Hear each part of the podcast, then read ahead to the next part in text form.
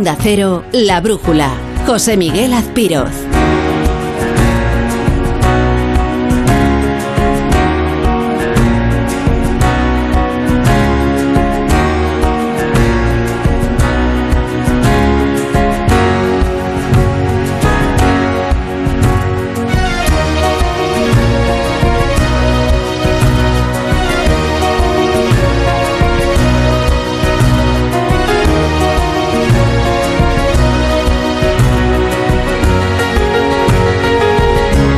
Las 10 y un minuto, una hora menos en Canarias. Muy buenas noches. Aquí estamos otra vez los de la Brújula, en esta segunda edición, con Francia metida ya en la final de la Copa del Mundo tras vencer a Marruecos, selección, revelación de este Mundial de Fútbol, pero la final el domingo será entre dos de las favoritas, Francia y Argentina, que naturalmente podrán seguir aquí en Onda Cero, como ha venido ocurriendo con todo el Mundial con Edu García y equipo. Resuelto el fútbol y lo del Tribunal Constitucional. Bueno, en parte. Será finalmente mañana, a las 10 de la mañana, cuando se reúna de forma extraordinaria y urgente el Pleno del TC para estudiar si admite a trámite el recurso de amparo presentado por el Partido Popular y aprueba las medidas cautelarísimas que solicita. ¿Contra qué es el recurso? Pues contra dos de las enmiendas que el Gobierno ha colado en la reforma botillo del Código Penal para modificar el sistema de nombramientos en el Consejo General del Poder Judicial y el propio Tribunal Constitucional. El argumento, que esas enmiendas nada tienen que ver con el Código Penal. Si el tribunal, donde les recuerdo que hay mayoría conservadora a día de hoy, aceptase la petición del PP, se suspendería de inmediato la tramitación de las citadas enmiendas, que mañana mismo está previsto que se voten en el Pleno del Congreso, por la tarde. Así que sesión continua mañana. Las pretensiones del Gobierno quedan en manos del Constitucional. Veremos cómo se resuelve el asunto. A la espera de que el Constitucional se pronuncie, la reforma del Código Penal que mañana se vota en el Pleno del Congreso sigue sumando críticas. Ayer tuvimos la rajada del presidente socialista de Castilla-La Mancha, Emiliano García Paje. Hoy le ha tocado al aragonés Lambán, que aunque ya saben que a veces rectifica cuando le llaman al orden, hoy ha vuelto a decir lo que piensa malversar fondos públicos para financiar la comisión de un delito tan gravísimo como el que cometieron los independentistas catalanes en octubre del año 2017, eh, lejos de tener ningún tipo de consideración actuante, debería eh, tener justamente una consideración agravada. Malversar para eh, financiar aquellos gravísimos hechos contra la Constitución debería recibir un tratamiento penal incluso agravado respecto al que existía con eh, anterioridad. Así que nada de rebajas a la malversación, dice el presidente Aragonés, que lo que habría que hacer es aumentar las penas para que no se les vuelva a ocurrir lo de 2017 a los independentistas. Pero saliendo del ámbito político, la reducción de penas para el delito de malversación, que va, como saben, a beneficiar a Junqueras y al resto de condenados del procés, además de los que están pendientes de juicio, despierta también muchas dudas eh, en el ámbito judicial. Es el caso de los fiscales, que no ocultan su inquietud ante una reforma que consideran apresurada, que no ha contado con los informes habituales del Poder Judicial, del Consejo de Estado o del Consejo Fiscal. Y producto de esas prisas se puede dar la circunstancia, y seguro que les viene algo a la memoria, de que además de los independentistas se vean beneficiados otros condenados por corrupción o personas que en estos momentos están siendo juzgadas o a la espera de serlo. Vamos, que podemos asistir a una avalancha de recursos que obligarían a aplicar la retroactividad penal a favor del reo y, generarse así una situación que tendría que interpretar el Tribunal Supremo. El fiscal jefe anticorrupción, Alejandro Luzón, lo ha planteado esta misma mañana. Y quiero terminar en ese sentido eh, apelando a los poderes públicos, a los representantes eh, políticos, para que no den pasos atrás en la lucha contra la corrupción, para que no diluyan o degraden la respuesta penal a la corrupción. Diluir y degradar, dice Luzón, para referirse a cómo puede verse afectada la respuesta penal contra los corruptos con la reforma de la malversación que impulsan el PSOE y Podemos. Y los fiscales hablan desde la experiencia. Ahí tenemos la pifia de la ley del solo sí es sí, que acumula ya más de medio centenar de penas rebajadas y escarcelaciones de condenados por delitos sexuales. Las nuevas horquillas de cárcel han desatado, como saben, una gincana de recursos ante la obligación de aplicar a los acusados y condenados la pena que más les beneficia.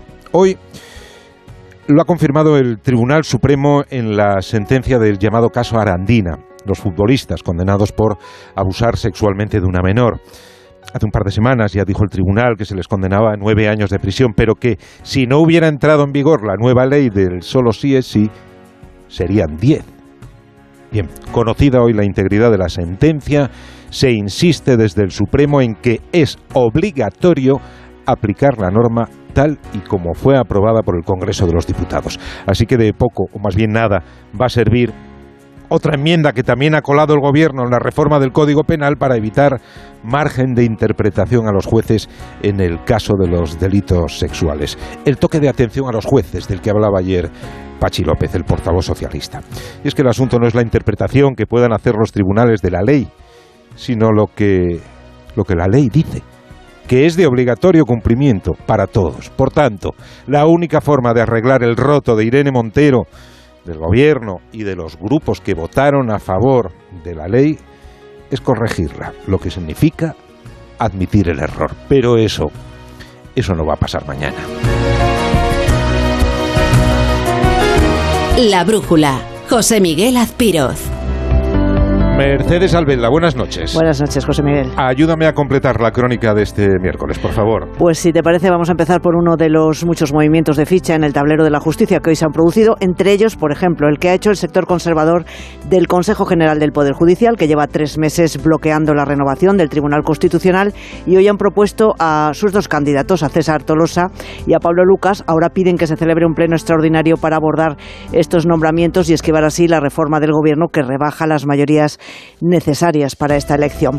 Bajo la lupa de la justicia sigue también Qatar y la supuesta trama de corrupción en el Parlamento Europeo.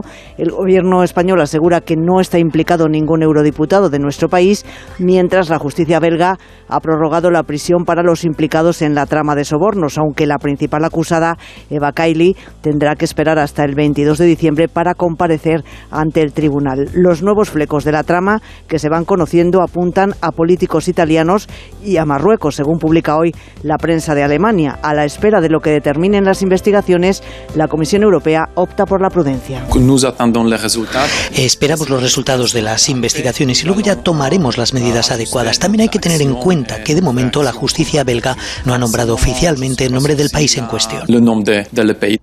No ha habido sorpresa con la decisión de la Reserva Federal de Estados Unidos, que finalmente ha acordado subir los tipos otro medio punto. Es la séptima subida consecutiva desde el mes de marzo. Mañana conoceremos la decisión que adopte el Banco Central Europeo.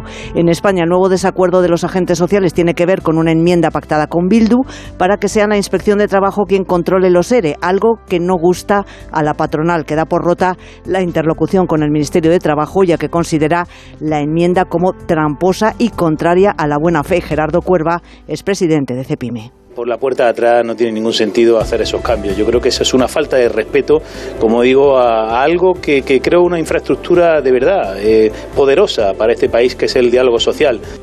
Pero estos argumentos no le han servido a la ministra de Trabajo. Yolanda Díaz asegura que la COE conocía el plan de control de los ERE hace más de un año. Por eso cree que la razón para romper el diálogo social debe ser otra. Nunca se trató este asunto en la reforma laboral. Jamás. Dicen que se rechazó. No es verdad eso que se está diciendo. Es que esto ya se ha aprobado en el plan estratégico de la inspección hace un año. El IPC de noviembre que se ha conocido hoy demuestra que la inflación se ha cebado especialmente con la cesta de la compra. Un 15,3% se han encarecido los alimentos, el que más el aceite, pero ha subido también y mucho el azúcar, la leche, la mantequilla, las harinas y los huevos. Y aunque la inflación se modera, sigue estando muy alta, en el 6,8%. Ahora el plan del Gobierno es actuar cuanto antes sobre el precio de los alimentos, como apuntaba la vicepresidenta primera, Nadia Calviño. Eh, estamos en este momento valorando las distintas medidas. El presidente del Gobierno ya ha anunciado que adoptaremos medidas para tratar de contener el alza de los precios de la alimentación, porque evidentemente se trata de eh, productos de primera necesidad y el alza de estos precios afecta muy directamente justamente a los colectivos más vulnerables. En Perú, el gobierno ha declarado el estado de emergencia en todo el país durante 30 días. Es la respuesta a las protestas que se vienen repitiendo en las calles, en las que han muerto al menos siete personas. Tampoco se descarta un posible toque de queda. Alberto Otarola es el ministro de Defensa. Que la declaratoria de estado de emergencia nacional significa la suspensión de los derechos de reunión, de inviolabilidad de domicilio, la libertad de tránsito, la libertad de reunión y la libertad y seguridad personales. Las protestas llevaban también hoy a la presidenta Dina Boluarte a plantear un nuevo adelanto electoral. Habrá elecciones dentro de un año, cuatro meses antes de lo previsto. Legalmente, los tiempos calzarían para abril de 2024. Sin embargo, haciendo reajustes, esto se puede adelantar a diciembre del 2023, porque antes de esa fecha legalmente no calzaría. De momento, el expresidente Castillo va a seguir en prisión preventiva unas horas más después de que se haya suspendido la audiencia prevista para él. Y un día más estamos atentos al tiempo, a los efectos de la borrasca Efraín. En Extremadura se están hoy evaluando los daños. En el caso concreto de Badajoz se mantiene la alerta del plan de emergencias municipal, aunque no se esperan precipitaciones tan intensas como las de ayer. Y en Andalucía los protagonistas han sido los tornados que se han registrado en localidades como Rota, Jerez o Arcos de la Frontera y que han dejado importantes destrozos en las calles. Mira, Borri, está todo reventado. Mira, mira, mira, abierto entero. Y la verdad es que estaba el cielo rojo, mm, vamos, estaba claro que en un tornado algo ha entrado por ahí. Ha tirado vallas de la piscina, ha tirado bastante arboleda. Hemos visto que el muro se había derrumbado. Es terrible, vamos, es que, es que es, yo no sé qué puede haber pasado, ¿no? Esto ocurría en Andalucía, gracias Mercedes, porque en Madrid la tarde también ha sido muy complicada por las lluvias, han provocado cortes en varias líneas de metro por acumulación de agua, ha habido estaciones a oscuras, numerosas intervenciones de los bomberos y muchos problemas de tráfico. Margarita Zavala, buenas noches. Así es lo que ocurre siempre en Madrid. Buenas noches. Sobre las 6 de la tarde podríamos ver en la página de la Agencia Estatal de Meteorología varios avisos amarillos por lluvias en el oeste de Andalucía, en el norte de Extremadura y una pequeña lengua en el sur de la Comunidad de Madrid, que es lo que ha generado una verdadera tromba de agua a las 7 de la tarde.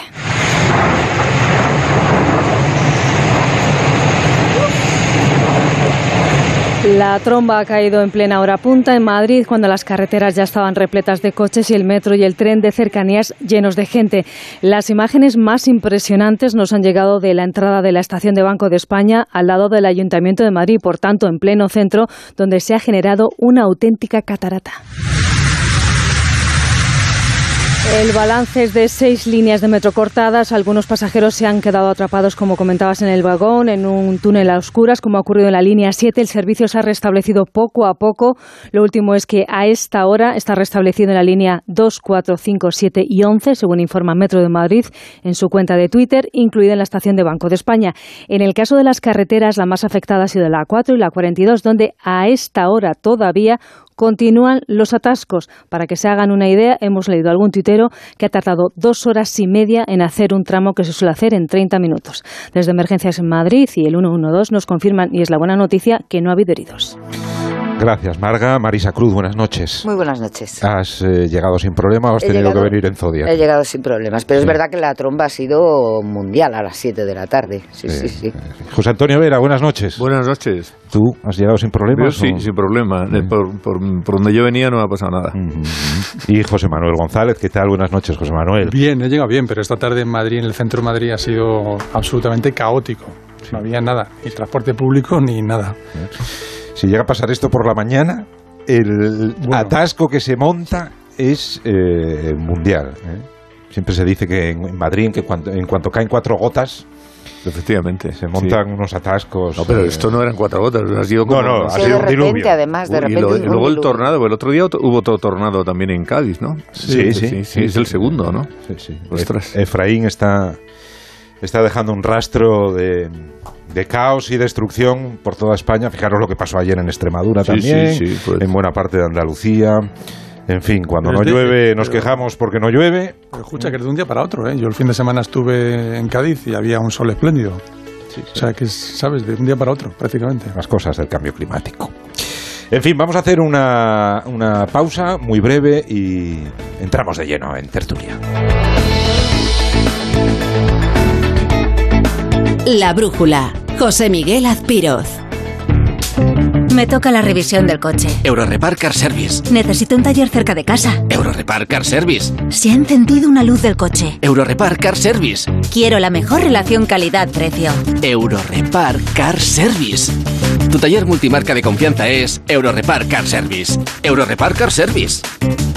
Dos cositas. La primera, según están las cosas, necesito que me ayudes a ahorrar. La segunda, yo me voy a la mutua. Vente a la mutua y además de tener descuentos en carburante, te bajamos el precio de tus seguros, sea cual sea. Por esta y muchas cosas más, vente a la mutua. Llama al 91 555 5555. 91 555 5555. Condiciones en mutua.es. ¿Crees en la magia? Yo sí, porque esta Navidad he conocido un reno mágico que vuela y ahora sé que algún día repartirá regalos por todo el mundo. Hay muchas formas de hacer magia y en el corte inglés nos ilusiona saber que puedes hacer todas tus compras con nuestra app o a través de la web, sin colas y desde casa. Es magia, es Navidad, es el corte inglés.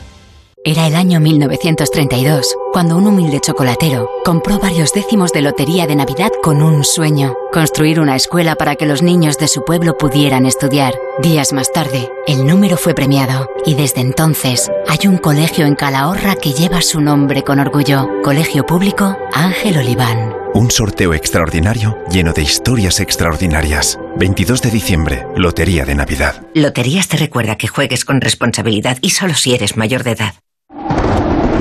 Una ola de frío es mucho más fría cuando tienes gripe o resfriado. Para combatir los síntomas, cuenta con Farmagrip Forte de Cinfa, que te cuida eficazmente ante la fiebre, la congestión y la secreción nasal, incluso cuando hace más frío. Elige estar bien, elige Cinfa. A partir de 14 años, lea las instrucciones de este medicamento y consulte al farmacéutico.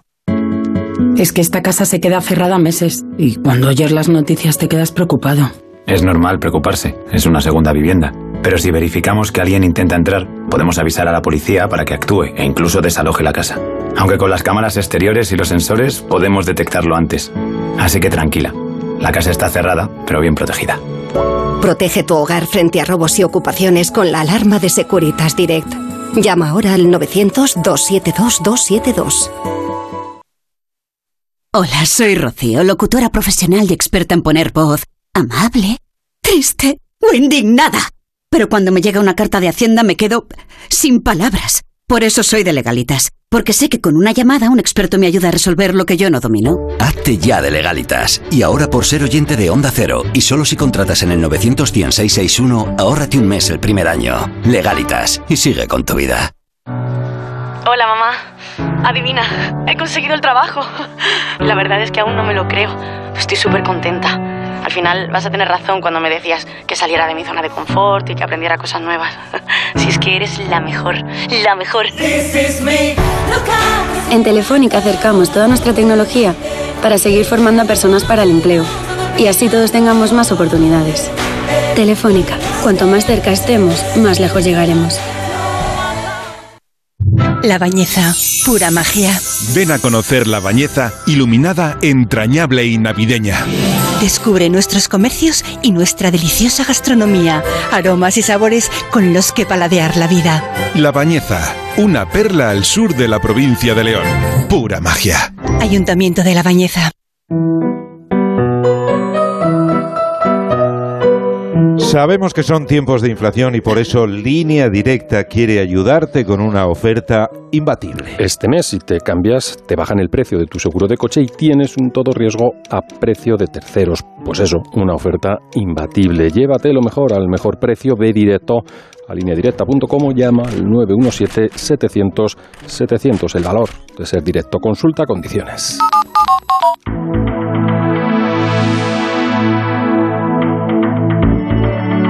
En Onda Cero, La Brújula. José Miguel Azpiroz.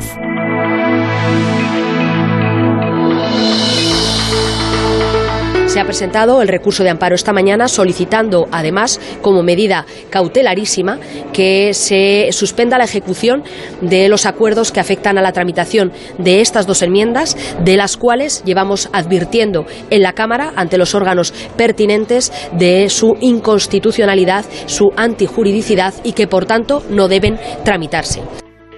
En la brújula estamos ya en tertulia con Marisa Cruz, con José Antonio Vera y con José Manuel González y acabamos de escuchar a la portavoz parlamentaria del Partido Popular, Cuca Gamarra, explicando las razones que han llevado a su grupo parlamentario a presentar un recurso de amparo ante el Tribunal Constitucional. Este ha convocado para mañana a las 10 de la mañana una reunión extraordinaria y urgente para decidir si en efecto admite a trámite el recurso presentado por el Partido Popular y en segundo lugar, y casi lo más importante, si eh, decide aplicar las llamadas medidas cautelarísimas que impedirían que se votaran estas eh, dos enmiendas sobre el funcionamiento del Consejo General del Poder Judicial y el propio Tribunal Constitucional que está previsto que se voten por la tarde. Así que por la mañana, Marisa, tenemos al Constitucional reunido y por la tarde al Congreso votando unas enmiendas que no sabemos si van a ser congeladas o suspendidas por el Constitucional. Y en pleno extraordinario, va el tercer pleno exacto, extraordinario. Exacto, es un pleno extraordinario, con lo cual mm, eh, la cosa va para largo. Así que mañana tenemos un, un día informativamente hablando interesantísimo porque a esta hora el Constitucional tiene en su mano que salga adelante las reformas plantea el gobierno. Marisa, ¿qué información manejas y en qué escenarios nos podemos mover en las próximas horas? Bueno, la verdad, yo, yo no había conocido nunca una situación como esta, en la que mm, el, el Constitucional, de una manera tan urgente, se reuniera para decidir sobre una cosa que en principio se va a votar dos o tres horas después, por la tarde. Pero no deja de ser menos cierto que también eh, el, el, Gobierno, a través de sus grupos parlamentarios, PSOE y Unidas Podemos, ha introducido en toda la tramitación de esta reforma del Código Penal pues una serie de componentes hasta ahora pues pues no voy a decir desconocidos pero pero pero raros no esto de tramitarlo todo con máxima urgencia porque estamos hablando de cosas muy importantes ¿eh? no, no, no de cualquier cosita estamos hablando de derogar la sedición de rebajar la malversación y, y, en esa proposición de ley que plantea estas dos cosas se introduce además dos enmiendas para reformar la ley del Poder Judicial y la ley del Tribunal Constitucional. Entonces se ha hecho todo de una manera absolutamente rara, eh, todo express, sin informes de los órganos constitucionales, sin debate parlamentario. Eh, como decía antes, ya va el tercer pleno extraordinario exclusivamente para aprobar esto y además con la convicción generalizada, no solo con la convicción generalizada, es que el propio gobierno lo ha admitido, de que el grueso de esta proposición de ley está pensada para beneficiar a los independentistas.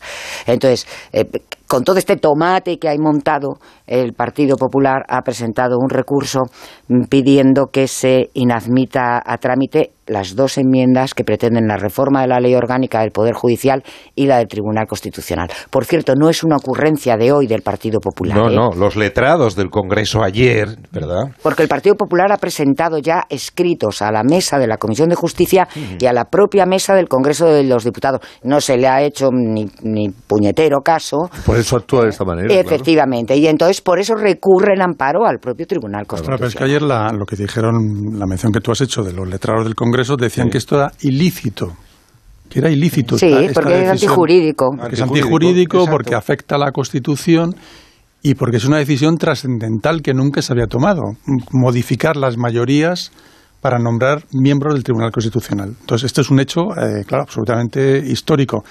De ahí la necesidad de la urgencia por parte del Tribunal Constitucional de tomar una decisión mañana de manera urgente. Pero fíjate, José Manuel, eso lo podrían haber hecho, modificar mm. esas mayorías, pero presentándolo con un, en un proyecto claro. de ley o en una proposición de ley claro. propia, claro. no introduciéndolo en otra proposición de ley que no tiene nada que ver. Exactamente. Por eso es antijurídico. Claro, claro, claro. Entonces, eh, el, el, propio presidente del Tribunal Constitucional, eh, Trevijano, se ha reunido con su vicepresidente y con varios magistrados diciendo, señores, ¿qué tenemos que hacer? Y la decisión mayoritaria de muchos miembros del tribunal ha sido, nos reunimos mañana de carácter de urgencia.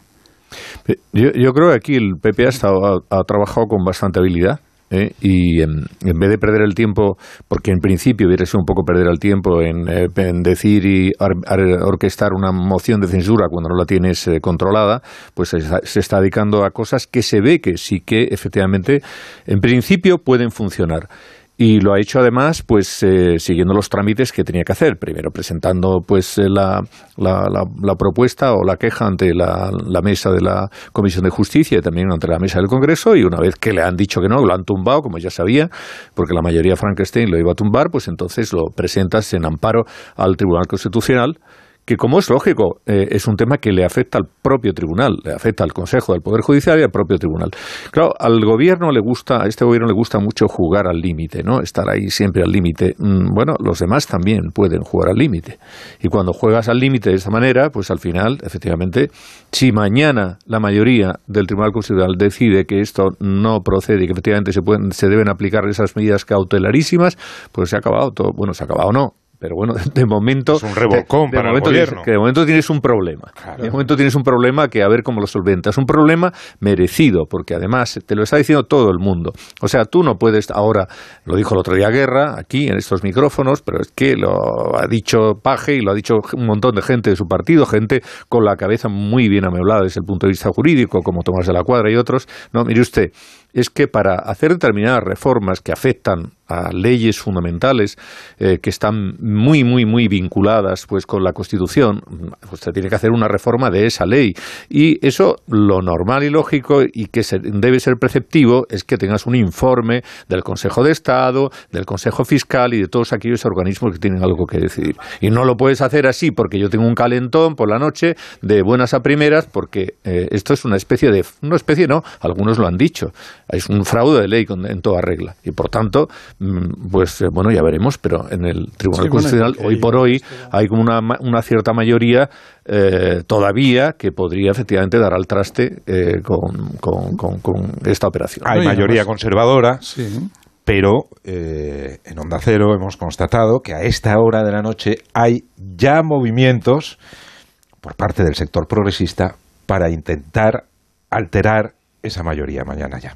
Sí, alterarla. Porque hay eh, miembros del TC que sabéis que están a punto de ser sustituidos. Entonces, pues eh, se puede llegar a plantear que algunos sean apartados. Bueno, si aquí, yo lo que digo. O incluso que, no haya quórum, que no se reúnan ocho. Esa, es la otra parte. Esa es la otra parte. Y no se pueda. Y no, haya suficientes números de magistrados presos. Maniobras, ahora puede haber por todos los Claro, claro, por eso, por eso. y llamadas del gobierno. y claro, puede haber. esta noche seguro que están llamando gordo, bastante gordo y puede ocurrir cualquier cosa mañana. Que no se reúnan porque no hay quórum, que se reúnan y tomen una decisión para un lado o para otro o que tumben la decisión del gobierno. Si hay, temas que son estrictamente técnicos y profesionales que deberían estar al margen de cualquier otra cuestión política, este es uno de ellos. Por supuesto. Y aquí es donde habría que ver efectivamente la independencia que mm, en ocasiones los magistrados te dicen o los vocales dicen, no, es que claro, los periodistas, no, bueno, nosotros decimos lo que ocurre, que es que al final hay unas alianzas y hay unas mayorías que unos llevan la etiqueta de izquierdas y otros la etiqueta de derechas pero eso no quiere decir que efectivamente tú no seas independiente. En un asunto como este es donde todo el mundo tiene la oportunidad de ejercer su independencia, porque me parece que es que está bastante claro, salvo que tú no sé, quieras arropar al gobierno en algo eh, que evidentemente pues eh, el gobierno te va a pedir, eh, es que si empiezas a sondear a gente independiente, pero ya no solamente del ámbito conservador, sino del ámbito progresista y socialista, te dicen que es que esto no se puede hacer así. ¿Eh? Y por esto, también por otra parte, el Tribunal Constitucional eh, ha decidido convocar esta reunión de urgencia y eh, tomarla en valor para ver qué es lo que decide. La verdad es que es pasar una, es pasar una, una raya y un, y un prestigio de un tribunal del que dependemos todos. Pero claro, todo esto viene, a su vez, por los pactos que tiene el gobierno con Esquerra Republicana y con la prisa que le ha dado por intentar eh, mm, conceder todo aquello que pide eh, Esquerra, porque en el fondo lo que se pretende aquí, ni más ni menos, es que haya una mayoría progresista en el, Tribunal Constitucional que luego tome decisiones eh, determinantes para, para Cataluña. ¿no? Eh, y esta es la, la, espiral en la que estamos permanentemente todos los días, hablando de sedición, de malversación, ahora del Tribunal Constitucional, del Consejo General del Poder Judicial, etcétera, etcétera. Con lo cual, la política invade absolutamente el terreno judicial de una manera absolutamente descarada. Bueno, aquí el problema ha surgido sobre todo porque el gobierno tiene prisa en sacar toda una serie de cosas antes de que acabe el año, ¿no? Para alejarlas el máximo posible de la convocatoria electoral de mayo. Y entonces, eh, si el otro día Pachi López lo decía con toda claridad, hemos abierto el Código Penal, que es una cosa mm. que no se abre todos los días, y ahora aprovechamos. Esta era su y ahora aprovechamos. Pero claro, aprovechar, aprovecharse te puede ir la mano, ¿no? Porque si en esa reforma del Código Penal metes la sedición, la malversación, la reforma de del Tribunal Constitucional, la reforma del Consejo General de Poder Judicial. Y además quieres... y le vamos a dar un toque, además. Lo, del sí sí es, una bobada porque se ha metido en una exposición de motivos que no tiene fuerza jurídica para nada. Encima hoy el Tribunal Supremo, encima hoy el Tribunal Supremo la ha pegado, en fin. El gesto, ¿no? Que pretendes hacer ahí una, una especie como de, de, no sé, de, de, saco en el que vas a... Y eso... Porque enmiendas antijurídicas de estas de intentar colar una enmienda que no tiene nada que ver en un proyecto de ley o una se ha hecho muchísimas mm, veces, pero, pero no no con, con, temas de esta enjundia. Claro, no, se ha hecho con temas, digamos, menores. ¿eh? Esto que podía ir y a, veces era chocante, pero siempre han sido temas, digamos, más bien técnicos, menores. Pero es que, eh, oiga, usted va a reformar la legislación sobre la ley sobre el del funcionamiento del Tribunal Constitucional de esta manera, así de tapadillo. y del Poder Judicial. Y del Poder Judicial, sin tener ni un solo informe, sino simplemente porque a mí se me ha ocurrido esta noche, a mí y a los socios de Esquerra, independentistas y de Bildu, y también independentistas, además de lo otro, eh, y ya está, y entonces lo hacemos. No, mire usted. Y entonces, claro, eh, bueno, es lógico que por otra parte, aparte del malestar, que yo creo que la propia judicatura y que estamos viendo, hay un malestar dentro del Partido Socialista, que luego no va a trascender mucho más allá de las declaraciones, es verdad, ¿no? Porque a la hora de, votar a mí me gustará ver qué es lo que pasa y seguramente no pase absolutamente nada. Pero eh, sí, sí, es que hay mucha gente dentro ya del Partido Socialista que considera, hombre, que hemos llegado ya a un límite que no se debería haber llegado nunca, ¿no? Independientemente de lo que ocurra mañana con eh, eh, el, Pleno del Tribunal eh, Constitucional y la decisión que tome, lo que sí se votará por la tarde es la reforma del Código Penal en el resto de aspectos que ha planteado el Gobierno, que esos no se van a ver afectados. Me refiero a la sedición y a la malversación. Eh, en cuanto a la malversación, lo decías vamos a ver qué Vamos a ver qué decide el Tribunal Constitucional mañana, en cualquier caso. Bueno, el recurso presentado se refiere, a esas dos enmiendas. Eh, entonces, el Partido podría hacer una cosa, Hombre, retirarlo todo. No, no, pues retirarlo todo supongo que no, porque quieren sacarlas de la Pero retirar esas, esas dos enmiendas, pues las enmiendas pueden llegar siempre vivas a los plenos, o sea que en los plenos puedes introducir enmiendas y también retirarlas, con lo cual... Y luego quedaría el Senado, además, yo creo que igual también se puede para el día 22. Bueno, claro, lo que pasa es que en el Senado cualquier modificación tiene que volver luego al Congreso. Claro. Sí, pero bueno, eso nada, es cuestión de un día. Sí, y, aquí tienen, como decía Marisa, muchísima prisa por aprobar los presupuestos y por aprobar todas estas reformas para efectivamente empezar el año 23 en blanco. No, supongo que retirarían las dos enmiendas y el resto se votaría. Exacto, entonces se votaría la reforma de la sedición, eh, la derogación o desaparición del delito de sedición y la reforma de la malversación con el abaratamiento de penas que, eh, como recordaba eh, José Antonio, hasta el propio gobierno ha reconocido que es para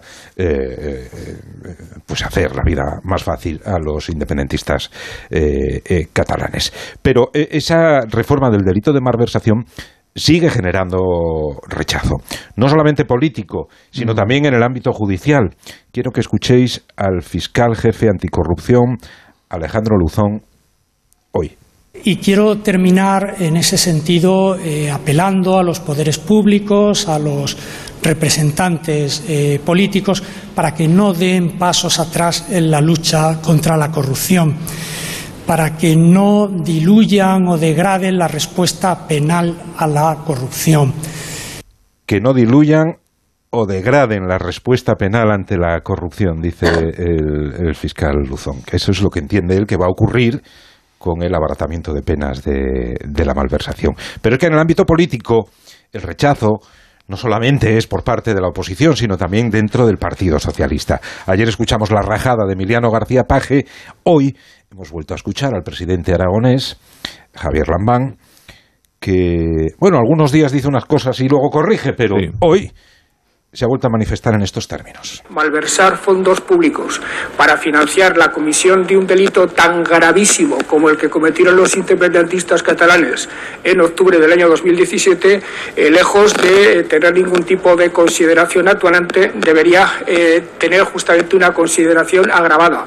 Malversar para eh, financiar aquellos gravísimos hechos contra la Constitución debería recibir un tratamiento penal incluso agravado respecto al que existía con eh, anterioridad pide Lambán que en vez de rebajar las penas de, eh, por el delito de malversación se aumenten. Pero claro, recordaba yo que Lambán eh, la semana pasada dijo, hizo unas declaraciones y al día siguiente reculó rápidamente, probablemente por una llamada de Moncloa o de, o de Ferraz.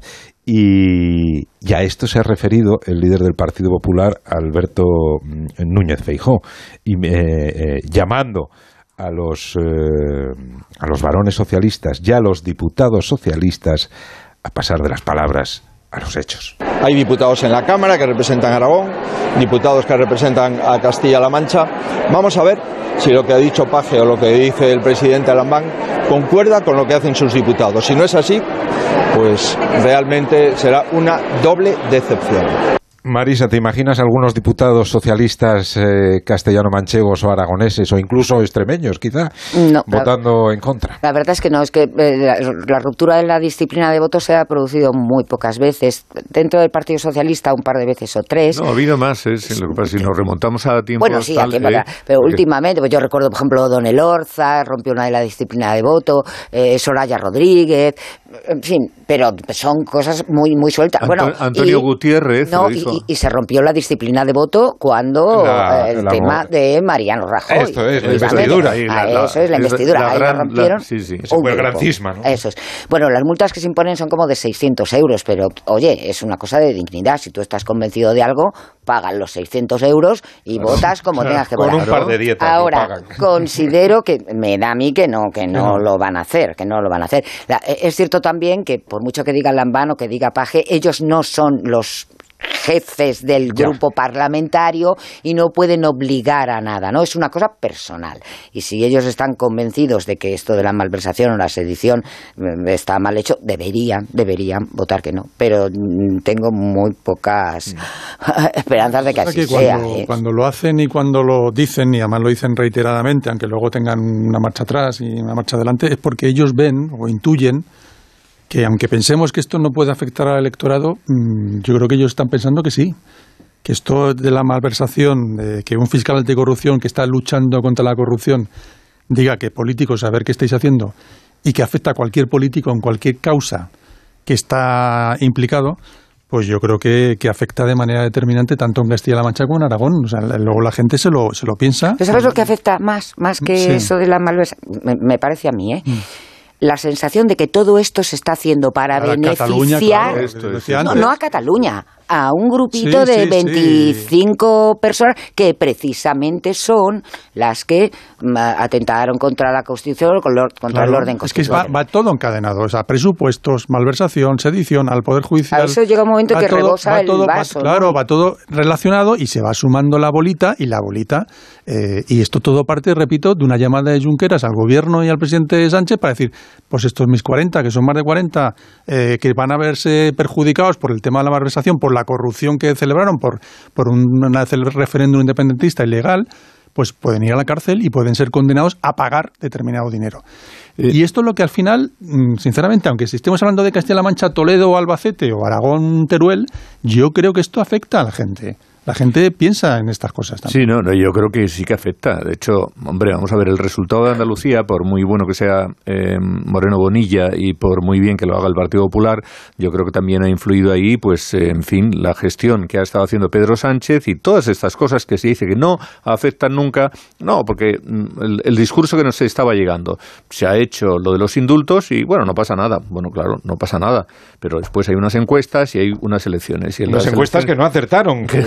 Eh, que nadie supo eh, eh, adivinar esa mayoría absoluta de Moreno Bonilla.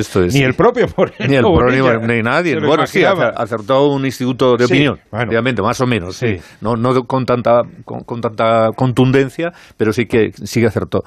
Entonces yo creo que sí que efectivamente al final termina llegando a la gente. Y termina llegando a la gente porque al final lo que, lo que existe es la sensación de que se están manteniendo unos privilegios para unos señores por el hecho de que son políticos y de que, eh, en fin, en este caso son independentistas catalanes. Y esto mm, no, no le gusta a la gente. Yo creo que cuando Paje hace este discurso que yo casi suscribo al milímetro, de, principio a fin, te voy a decir. Y cuando lo hace Lambán, yo creo que lo hacen con convicción. ¿eh? No creo que la impostura llegue a ser tanta como para hacer una cosa con lo bien que lo han trasladado y lo bien que no he expuesto. Lo hacen con convicción. Cosa diferente es que luego, en efecto, te puede llamar alguien, te puede llamar Bolaños y, en fin, a Lambán, etcétera, y algunos se mueven más que otros. Pero me parece que ahora se van a mover poco. Y es verdad, por otra parte, que, claro, los escaños eh, son de los diputados. Mm, tú le puedes decir, tú Lambán le puedes decir a los tuyos, oye, sí, está feo tal, pero si ellos no quieren moverse, pues no se mueve. Y las listas no las hace Y las listas no las hace Lambán. Y, todo el mundo quiere, pues es que las elecciones están a la vuelta de la esquina y todo el mundo quiere salir en la, todo el mundo quiere salir en la foto y estar en las listas, porque luego hay sueldos, hay escaños de diputados, hay administraciones públicas. Y el listón esta vez va a estar más bajo. Esto es, esto es. Yo el caso de Lambán lo, lo conozco menos, pero del de lo que ha dicho Paje tengo constancia de que era una cosa absolutamente preparada, meditada, mm. o sea, no, no que de repente le preguntan en un corrillo y no, no, no, absolutamente pensado lo que se quería decir eh, sobre la malversación, sobre la sedición, sobre Cataluña, sobre el presidente del gobierno, sobre la estrategia que se está, lo tenía perfectamente Oye, que ha dicho cosas, ha dicho cosas muy contundentes y muy duras. ¿eh? Sí, sí, que, que no son fruto de, del momento. que, no. Que, que, no somos tontos y que esto es lo que es. O sea, que lo ha dicho con, pero, mm, con muchísima más fuerza y contundencia, contundencia que el día anterior Alfonso Guerra, que fue evidente, muy, evidentemente muy eficaz. Pero cuidado que todo esto se dice que, bueno, tampoco pasa nada, porque luego ya pasan las semanas, empezamos a repartir aquí el manguerazo, a darle dinero a la gente de ayudas, subvenciones, rebajas, no sé qué, y se ha olvidado todo. No, yo creo que hay cosas que no se olvidan. Y el hecho de que una personalidad eh, de, no sé, como Alfonso Guerra o, o, varones tan significados como Paja y Lambán hagan determinado discurso que llega con mucha facilidad a la gente. Lo que dice Paje ha llegado con mucha facilidad a los militantes porque socialistas. Lo cuenta muy bien. Porque lo cuenta muy bien, los pone muy bien, con mucha claridad, contundencia y además con peso y con razones. Y eso al final termina calando no solamente en la militancia del Partido Socialista, que por supuesto, porque ahora mismo hay un cisma ahí, el otro día el, el mismo país decía que había una fractura dentro del Partido Socialista que luego lo quitó, ¿no? En primera edición pues había una fractura, después ya no había nada. Bueno, pues había fractura porque la hay. Dentro del Partido Socialista hay una división enorme entre gente que no está de acuerdo y que no puede comulgar con este planteamiento. Cosa diferente, eh, como tú has dicho, eh, es que, claro, al final yo tengo que estar en las listas y tengo que comer. Y como tengo que estar en las listas y tengo que comer, pues eh, paso por todo y acato la disciplina del grupo parlamentario, ¿no? No sé, pero yo te digo que, la, que desde luego a Paje y a Lambán esto le preocupa. Lambán además más todavía porque está al lado de Cataluña, con lo cual no es un tema menor para, para Aragón y porque Paje quiere marcar una distancia clarísima con Pedro Sánchez, del cual además, por cierto, no ha recibido ningún tipo de ayuda porque le ha puesto bastantes piedrecitas en el camino, se ha insinuado muchas veces que no era el candidato, que podía ser otra persona el candidato, algún miembro del gobierno, mismo, del mismo territorio de Castilla-La Mancha. Es decir, que la relación de Paje con Pedro Sánchez tampoco es que sea una relación exquisita y él quiere marcar terreno y decir que en Castilla-La Mancha donde mandas él. Yo creo que a estas alturas eh, ya no van a quitar a nadie. No, no, pero por eso te digo, pero ha habido un momento de dificultad. aparte de todo, que es que según los estatutos, allí donde gobierna el socialismo, no, hay primarias. Claro, claro. Salvo que el que gobierna diga, no, no quiero presentarme. Pero si Paje dice, yo voy a volver a presentarme, no le quita a nadie. Otra cosa es que se le intente presionar pues por otros otros medios. ¿Cómo se ha hecho? Sí, no, bueno, se puede presionar. Sí, se puede Vía presupuestos, por ejemplo. Bueno, sí, no sé.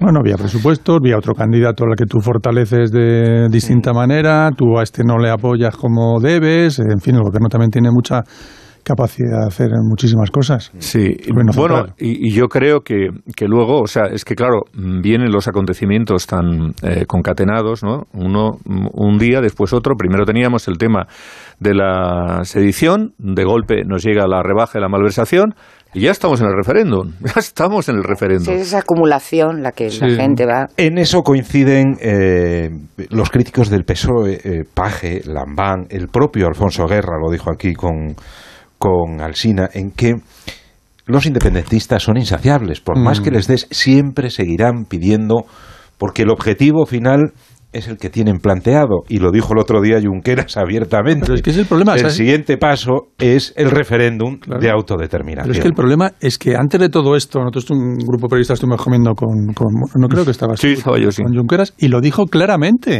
Eh, su hoja de ruta. A nadie no, sorprendió a nadie. Él no engañan nunca. No engañan nunca. Él dijo su hoja de ruta antes de la malversación, antes de la sedición, antes de todo esto. Él dijo claramente que él quiere luchar por la independencia de Cataluña. Lo dijo claramente. Pues lo dijo, el otro día en unas declaraciones, dijo, esto no es un punto y final, esto es una coma o un punto y aparte, como mucho. Y luego ya continuaremos. Exacto. Pues eh, em, puesto sobre la mesa, porque además los independentistas, lejos de ayudar al gobierno a vender todas estas concesiones, lo que están es poniéndose lo más difícil. No, ahora están riéndose en su cara. Claro, claro, pues eh, se ha visto obligado a salir hoy medio gobierno a decir que, por supuesto, nada de referéndum de autodeterminación. No y habrá referéndum. No va a haber referéndum. Mire, eso no va a suceder. Eso no va a suceder. Lo que va a haber es un intento, como siempre, de encontrar soluciones a través de los caminos que las instituciones marcan. Bueno, eso no es un referéndum, entiendo lo que yo no he escuchado exactamente lo que ha dicho el señorilla, pero aquí lo que ustedes me preguntan, que con un gobierno de Pedro Sánchez nunca se va a celebrar un referéndum. Salvadorilla, que esta mañana hacía unas declaraciones en el Confidencial, que luego por la tarde ha intentado matizar. Es verdad que no dijo referéndum, el hombre dijo consulta. Sí, habló de consulta.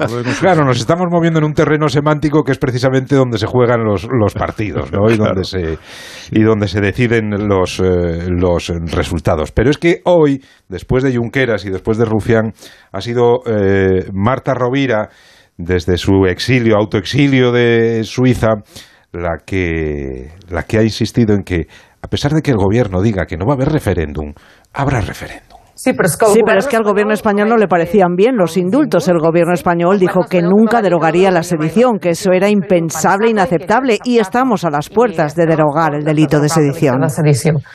O sea, dijeron que nada de indultos, al final hubo indultos, no iba a haber nada de sedición, al final se reforma la sedición, luego la malversación. Eh, mm, creer ahora al gobierno o a Pedro Sánchez, eh, Marisa, es un auténtico acto de fe. Sí, claro, ese es el problema, ¿no?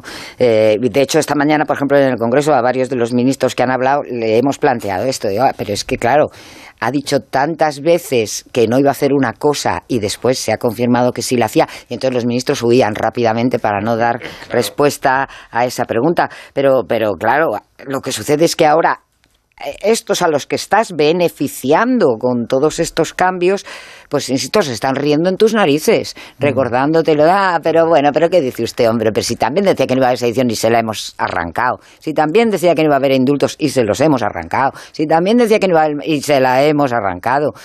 Bueno, ahora están en fin, mofándose, mofándose. y la palabra está de decir que nunca lo hará un gobierno de Pedro Sánchez, hay, que retrotraerse las palabras de Pedro Sánchez diciendo que iba a traer a Puigdemont. Si no será con va, a venir, pero va a venir gratis. yo creo que va a venir indultado ya.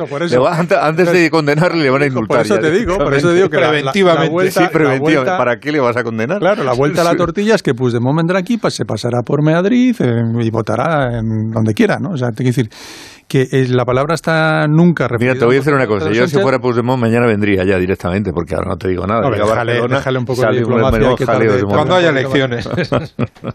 no, pero que es, que es cierto, ¿no? Es cierto y, y, efectivamente Esquerra está sacando pues todas las hojas que plantó encima de la mesa de las reuniones, pues las, está, las está consiguiendo. Y el siguiente paso es el gobierno en Cataluña con el PSC.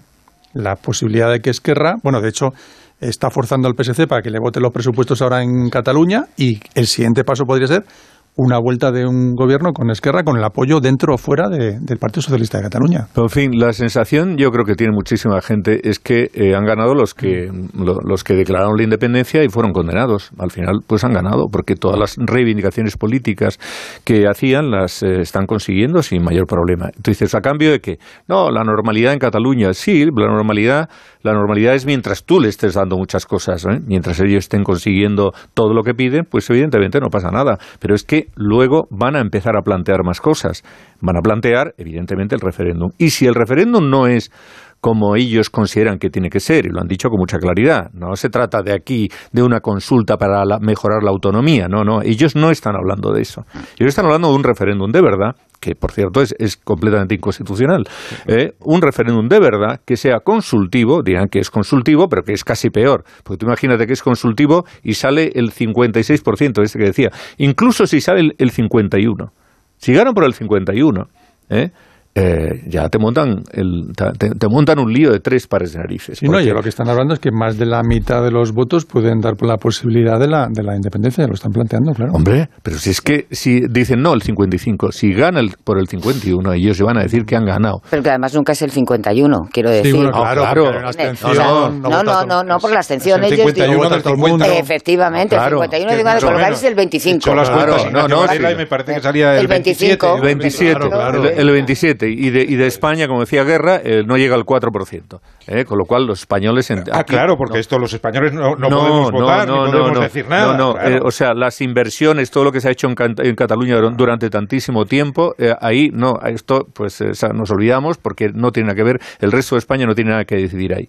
Bueno, está, entonces, no sé, yo creo que es que hay cosas que mm, dices, hay que cortarlas de raíz, pero claro, es que al final has perdido la credibilidad para cortarlas, porque claro, decías que con Batasuna lo digo cinco, no cinco, veinte veces si quieren, ¿os acordáis, no? No cinco, sino veinte, nunca vamos a pactar con Bildu, Bildu Batasuna, nunca. Bueno, pues hemos pactado veinte veces, ya llevamos casi veinte veces pactando con ellos.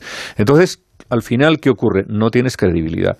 Y entonces la gente se llega al choteo de los, de los que tienes enfrente y de los que están contigo también, porque los que están contigo son los primeros que, que, en fin, no se creen nada de lo que estás diciendo. es que basta que salgan los ministros en tromba, decir que no va a haber referéndum de autodeterminación para que toda la gente piense, va a haber referéndum.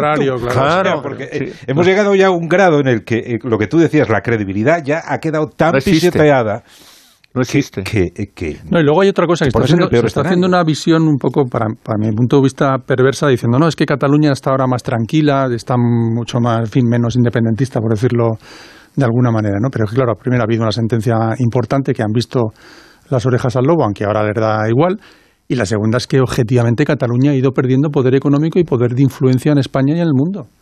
Es que esto es una, una realidad que los catalanes lo están viendo lo están viviendo. Las empresas están yendo de allí, se están yendo a otros sitios.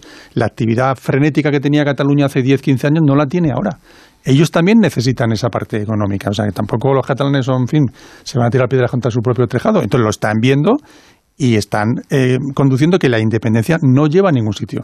Yo en este caso siempre recuerdo el caso de, de Canadá, perdón, tan, tan fin, tan el famoso referéndum de Quebec. Pues si tú vas a Canadá, te encuentras con un Quebec está mucho más hundido que un Ottawa o que otro estado de Canadá porque ha ido perdiendo influencia a raíz de un referéndum que se pasaron 20 años perdidos en el mundo. Yo con los referéndums, fíjate eh, que... esto es una situación real que pasa en Canadá. Me gustaría que la gente lo conociera con detalle para que viera que allí se dan cuenta que en, la ciudad de Quebec no es igual que irte a la ciudad de Ottawa, no tiene nada que ver. Yo con los Cualquier otra ciudad de Canadá con los referendos no jugaría demasiado, mm, porque los carga el diablo. Porque fíjate lo que le pasó aquí a Cameron ahí con el referéndum del Brexit, que como este era un sobrado, es que todos estos que son unos sobrados, al final, claro, les pasa lo que les pasa. Era un sobrado, yo esto lo gano, tal.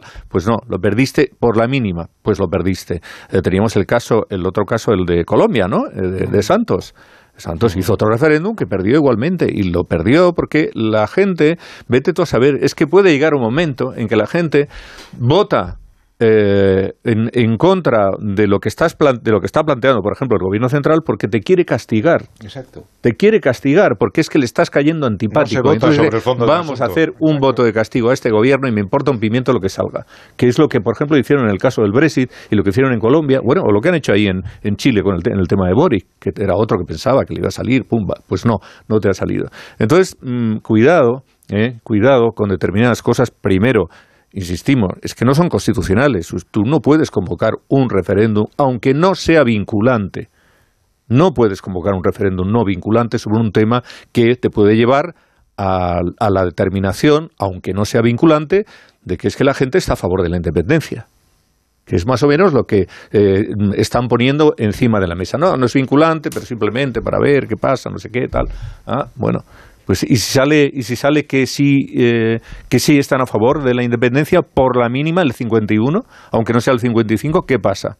Te van a montar un lío de tres pares de narices, aquí en Europa, en todas partes, ¿eh? y a ver cómo sales de ahí. Yo digo, hay que tener mucho cuidado porque de la gestión de Zapatero con el tema del estatut vino lo que vino después. Y de esto que ahora se está gestando va a venir la segunda andanada, porque ellos no acaban nunca, y lo está diciendo Junqueras eh, con mucha rotundidad y con mucha claridad. Nosotros tenemos, y algunos dicen, dice nuestro colega Tony Bolaños, que no está esta noche aquí, él sabe que le tengo una gran admiración. Bolaño. Bolaño, es verdad. Dice, dice una cosa y le dice con razón, ¿eh? que, que efectivamente hay una gran presión de Junts ahí contra Esquerra y que Esquerra por eso. Eso es verdad. Pero es que Esquerra el planteamiento que hace con relación al referéndum es este también de verdad, el que tiene, no es otro. Lo hace porque ellos piensan que eso es lo que tienen que hacer. Pero desde hace mucho tiempo. Claro. Estamos acercándonos ya a las 11 de la noche, las 10 de la noche en Canarias. Eh, es hora de unos consejos y seguimos en tertulia. La brújula. José Miguel Azpiroz. Este mes el mundo cambiará para siempre, al menos el mundo de los seguros. Porque si cambias tu seguro de coche a línea directa te daremos una oferta que nadie podrá batir, pero nadie en nadie. Te bajamos el precio de tu seguro de coche y tienes un todo riesgo a precio de terceros. Ven directo a lineadirecta.com o llama al 917-700-700. El valor de ser directo. Consulta condiciones. Muchas mujeres mayores de 65 años se han acostumbrado al control, la amenaza y la humillación. Hoy mismo es el día para jubilarse de este maltrato. Llevar muchos años aguantándolo no es una razón para seguir sufriendo. Pide ayuda, da el primer paso. A3 Media Televisión, la televisión de un gran país. Antena 3 Noticias y Fundación Mutua Madrileña. Contra el maltrato, tolerancia cero. Dos cositas. La primera, un motero siente la libertad del viento en su cara. La segunda, un mutuero siempre paga menos. Vente a la mutua con tu seguro de moto y te bajamos su precio sea cual sea. Llama al 91 555 5555. 91 555 5555. Por esta y muchas cosas más, vente a la mutua. Condiciones en mutua.es. Onda Cero. Esta Navidad vive la magia de la ópera en el Real. Del 15 de diciembre al 6 de enero, disfruta del bel canto más romántico con La Sonámbula de Bellini. Una nueva producción del Real con las excepcionales voces de Nadine Sierra, Xavier Anduaga o Rocío Pérez, entre otros grandes artistas. Entradas desde 17 euros en teatroreal.es. Con el patrocinio de Endesa. Escolti, en mi casa los regalos los trae el tío de Nadal. ¿Qué eres, del Alto Ampordà? ¿Qué va? Del Bajo Carabanchel. Vengas de donde vengas, todas las navidades caben en Madrid. Madrileño de la vaguada. Un día descubres que tienes humedades en techos, paredes, están por todas partes. ¿Qué puedes hacer? Llama a Murprotec. Llama, al 930 1130 o entra en murprotec.es. Si con las humedades te las tienes que ver, ¿qué puedes hacer? Llama a Murprotec. 930 1130. Murprotec. Cuidando tu hogar, cuidamos de ti. Hola, soy Mercedes Robles. Eh, estoy viniendo a Cuerpo Libre desde el mes de mayo para que me ayuden a perder peso. He perdido 10 kilos de una forma natural y sin pasar hambre. Os lo recomiendo a todos. Cuerpo Libre, 40% de descuento. 91 192 32 32. Hola amigos, soy Antonio Banderas. Estoy en Madrid protagonizando Company, el musical. Esta Navidad regala una estrella. Antonio Banderas protagoniza Company en el You Music Hotel Teatro Albéniz. 14 estrellas del musical en escena, 26 músicos en directo. Compra tus entradas en companyelmusical.es, solo hasta el 14 de febrero. Os espero. Bricolaje Moraleja, la mayor exposición de puertas en Madrid que puedas imaginar. Tenemos los mejores precios en puertas porque somos fabricantes. Puerta lacada PMJJ 4R 65 euros. Puerta modelo Bruselas lacada 80 euros. Y Bruselas lacada Plus completa isofónica por solo 130. Solo en Bricolaje Moraleja, calle Galileo Galilei 14 de Getafe. bricomoraleja.com Clínica Dental Anguita y Garduño, tu clínica de confianza. Somos especialistas en implantología y ortodoncia. Aprovecha nuestra promo de este mes, 30% de descuento en implantes Zimmer o consigue con tu tratamiento de ortodoncia el blancamiento de regalo. Primera visita y diagnóstico gratuito. Estamos en Corazón de María 70, teléfono 91 456 76 30. Clínica Dental Anguita y Garduño. Existen creadores de sueños. Nosotros creamos tu sonrisa. La Navidad llega a los teatros del canal con la Compañía Nacional de Danza, Domingos en Familia, Ballet Flamenco de Andalucía, el Cascanueces de Blancalí y el Ballet de Montecarlo. Y además, actividades familiares gratuitas, cuentacuentos, títeres, talleres, maquillaje para niños. Consulta nuestra Navidad en teatroscanal.com, Comunidad de Madrid. Onda Cero, Madrid. Y mejor.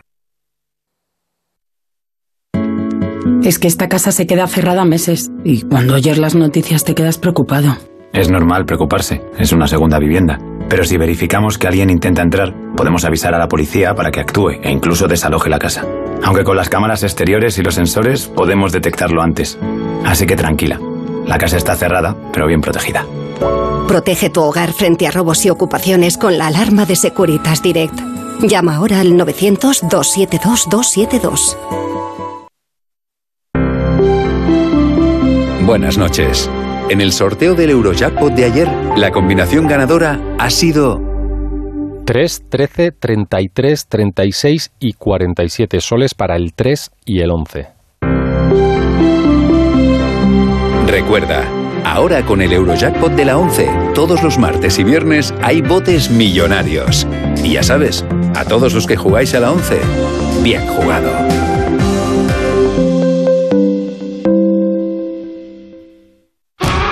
Somos la generación más inclusiva y diversa de toda la historia. Compartámoslo, gritémoslo, démoslo todo, sintámonos orgullosos. Pero sobre todo, aprovechémoslo. Si nos dejan, tenemos la oportunidad de crear una sociedad en la que todos seamos protagonistas. Tú también. Grupo Social 11. Generación Inclusión. En el corte inglés tienes el nuevo aspirador sin cable HF9 de Hoover que te ofrece la mayor potencia de succión para una limpieza completa de tu hogar en todo tipo de superficies. Llévatelo ahora y consigue magníficos regalos de Hoover. Es magia, es Navidad. Son los tecnoprecios del corte inglés. Es que esta casa se queda cerrada meses y cuando oyes las noticias te quedas preocupado. Es normal preocuparse, es una segunda vivienda. Pero si verificamos que alguien intenta entrar, podemos avisar a la policía para que actúe e incluso desaloje la casa. Aunque con las cámaras exteriores y los sensores podemos detectarlo antes. Así que tranquila, la casa está cerrada, pero bien protegida. Protege tu hogar frente a robos y ocupaciones con la alarma de Securitas Direct. Llama ahora al 900-272-272.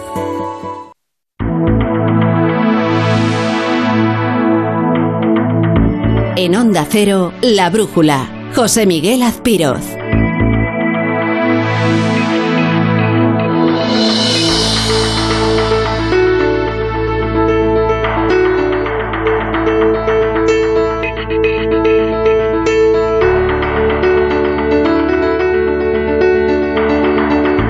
Las 11 y 3 minutos de la noche, ahora menos en Canarias, seguimos en tertulia, en la brújula de Onda Cero, con Marisa Cruz, José Antonio Vera y José Manuel González, a los que quiero pedir ahora opinión sobre el escándalo de corrupción eh, con epicentro en el Parlamento Europeo. Eh, como sabéis, hay eh, varios eurodiputados detenidos, acusados presuntamente de cobrar sobornos por parte de Qatar para mm, pues, defender sus intereses, los de el Estado del Golfo, desde ahí, desde su escaño del Parlamento Europeo. De hecho, eh, una de las detenidas, eh, la vicepresidenta del Parlamento, Kylie, ha sido inmediatamente fulminada. Sigue siendo eurodiputada porque el, escaño, por lo visto, no es tan fácil de quitar, como sabe el señor Puigdemont, pero sus responsabilidades... ahora, dicen, ahora dicen que es de derechas, dicen. Eh, eh, Kylie, la vicepresidenta griega, ¿no? Sí, pero si era del PASOK. Sí, pero bueno, pero tiene una pinta así como muy de derechas. Pija, ¿no? Pija, sí, sí, así. dirían, ¿no? Pasó, bueno. pasó que es un partido que ha desaparecido en Grecia prácticamente. Bueno, bueno. El caso es que eh, sigue detenida. Varios de ellos han prestado declaración hoy ante la, la justicia belga. No han trascendido muchas cosas, pero ha surgido el nombre de, de otro país de otro país que podría haber pagado también sobornos a eurodiputados. Y ese país es Marruecos. Marruecos, sí. Ha salido. Pero eh, es que, eh, por lo visto, eh, la lista de países que hacen lobby en el Parlamento Europeo es interminable. Es interminable. Mm, me ha gustado mucho una crónica de Beatriz Navarro, que es la corresponsal de La Vanguardia en, en Bruselas que cuenta lo siguiente. En materia de contactos con lobistas oficiales, las normas del Parlamento Europeo son mucho más laxas que las de la Comisión. La Comisión, donde todos los encuentros de comisarios, miembros de gabinetes y altos funcionarios con representantes de grupos de interés quedan registrados. En la Eurocámara solo deben declarar las reuniones si los diputados hablaron de algún tema relacionado con los dossiers que manejan, lo que, una vez más, deja la transparencia en el buen criterio y la buena fe de los políticos. Da la sensación, Marisa, tú que has estado varios años cubriendo eh, tanto la, Comisión como el Parlamento Europeo, las instituciones europeas, que aquello es, eh, eh, no sé, la ciudad sin ley, que allí los, los intereses eh, se mueven por los despachos a, velocidad de eso, vértigo. Eso no es una cosa nueva. Yo he sido corresponsal allí hace 30 años y esto ya era así. O sea, la actividad de los lobbies en Bruselas es una cosa continua. esto que leías de que las normas que hay respecto de los lobbies en el Parlamento Europeo son más laxas que en la Comisión, bueno, en la Comisión se refiere a cuando las reuniones son dentro del edificio de la comisión, pero cualquier comisario se puede reunir con un, o un director general, con un lobista en cualquier taberna bruseloise. Se hace comisionista. Y eso, ahí no queda registrado nada, ¿no? no ese es el paraíso del de, lobby. Todas las grandes compañías, todos los países, las asociaciones, no sé, pongo por no, no, no quiero señalar a nadie, pero asociaciones como eh, la COE, eh, no es que todos tienen allí una representación y, intentan presionar todos bueno, en favor hombre, de pero sus intereses. Una cosa, una representación es lógico, todas las autonomías españolas tienen representación allí. Sí, sí, pero para presionar, ¿eh? Las empresas claro, van una cosa es presionar, una cosa es presionar que te reúnes o esperas reunirte con tal comisario, o con el asesor o con el jefe de gabinete para tú trasladar tus argumentos. Otra cosa es que le des el maletín con el dinero. ¿eh? Ahora que va a Cuando los intereses son muy... un maletín lleno de dinero el que se han llevado, jolín. es, que, eh, que, ahora que va a desaparecer el dinero, no sé para qué lo quieren, si no te lo, no te lo van a aceptar en ninguna parte. Bueno, pues el maletín lleno de dinero. Oye, cuidado con esto de Marruecos, ¿eh? porque a mí lo del Sáhara, ¿eh? ahora que todo el mundo tenía que estar a favor de lo del tema del Sáhara, tal, no sé. El único tema que a Marruecos le interesa aquí de todos aquellos que tiene sobre la mesa, y olvidémonos del fútbol que ya ha pasado, porque no creo que hayan pagado para conseguir el resultado, esto es una broma, eh, es el tema del Sáhara. Y la pesca. Y la, pesca, y, la pesca, y, la, pesca, y la relación que tiene Marruecos con Europa, que es absolutamente privilegiada, tema de la migración, la pesca, el los derechos humanos. O sea, el, Marruecos es, un, es el, tapón de todo África y que está directamente relacionado con... Cuando los intereses que quiere defender ah. una empresa, una compañía, o en fin, o quien sea allí son millonarios, entonces entra el tema del soborno. Es decir, eh, pagaron a no sé qué diputada 100.000 euros. Bueno, esos 100.000 euros es porque el negocio que interesaba sacar o por el que se presionaba era multimillonario. Pero yo te, digo una cosa, aquí esto del soborno en España lo arreglaban de inmediato, ¿eh? porque se deroga, claro, se la, deroga, la malversación. o se abarata el soborno y listo, ya no hay ningún problema. No, pero es verdad, es verdad, es verdad, bueno, y Marisa lo, ha vivido y bueno, cada vez que puedes ir a Bruselas lo, vives. Eh, yo lo he vivido de las dos partes, del gobierno y de como periodista, como comunicación de un gobierno y como informador. Es impresionante, impresionante la presencia que hay ahí de todo tipo de entidades, empresas, eh, eh, multinacionales, todos los países que están allí presentes en Bruselas. Da igual que sea el Parlamento que la Comisión. bueno, el Parlamento tiene una, una unas características especiales porque son 750 diputados muy diversos, de muy distintas ideologías.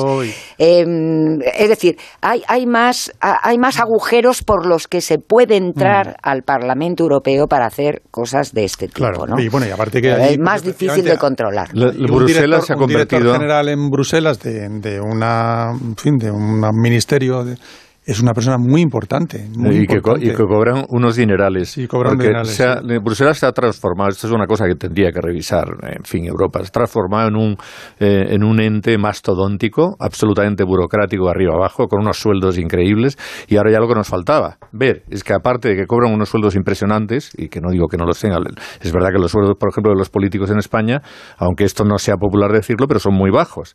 Eh, comparados con los que tienen en Europa y tal, ¿no? Hay pero comparación. no hay comparación. Pero esto, aparte de estos sueldos impresionantes que tienen, resulta que ahora además lo llevan pero de una forma descarada, ¿no?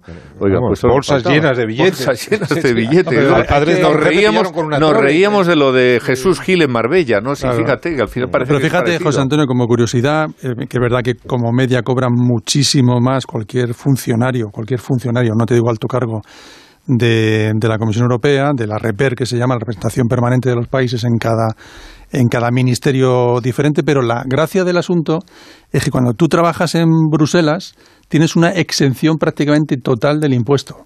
Es decir, no solo cobras tal cantidad que es mayor que la que cobrarías en España, sino que es que además la parte del impuesto que te corresponde del IRPF no lo pagas eso directamente está exento. Con lo cual, cuando vuelve, vamos, de hecho, lo que hace mayoritariamente la gente, y Marisa lo sabe, llegan allí, se compran un piso, hacen una inversión y se vuelven a España con un dinero bastante, bastante destacado. Es un tiempo muy eh, productivo. con lo cual es una época, efectivamente, muy productiva vivir una temporada en Bruselas. Sí, sobre todo para esta vicepresidenta. Bueno, esa vicepresidenta especialmente. de, derecha. Con una semanita le dice bastaba.